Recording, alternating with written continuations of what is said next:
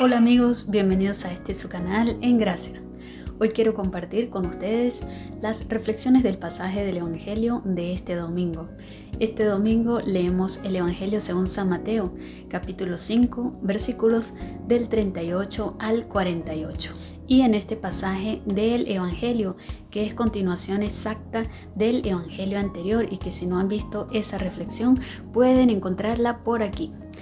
Eh, en este pasaje del Evangelio el Señor continúa hablándonos mediante las antítesis, esa especie de comparaciones entre la ley del Antiguo Testamento y la ley llevada a la plenitud por nuestro Señor Jesucristo.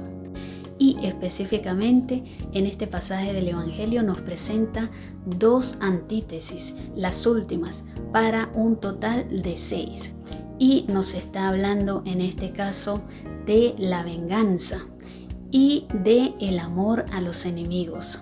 El Señor está poniéndonos un camino de perfección mucho mayor y mucho más profundo y mucho más exigente que el que proponía la ley de Moisés.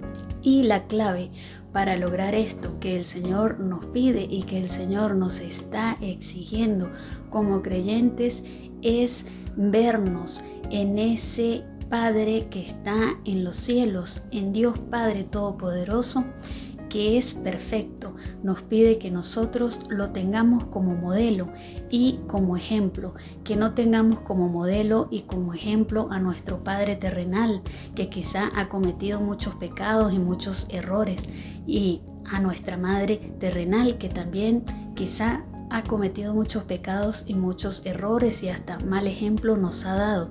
O quizá nos ha dado un buen ejemplo, pero el Señor en todo caso quiere que nuestro ejemplo y nuestro modelo verdadero de vida sea Dios mismo. Por eso en el último versículo nos dice que seamos perfectos, como Dios Padre que está en el cielo es perfecto. Y si esto nos parece demasiado pesado y demasiado exigente.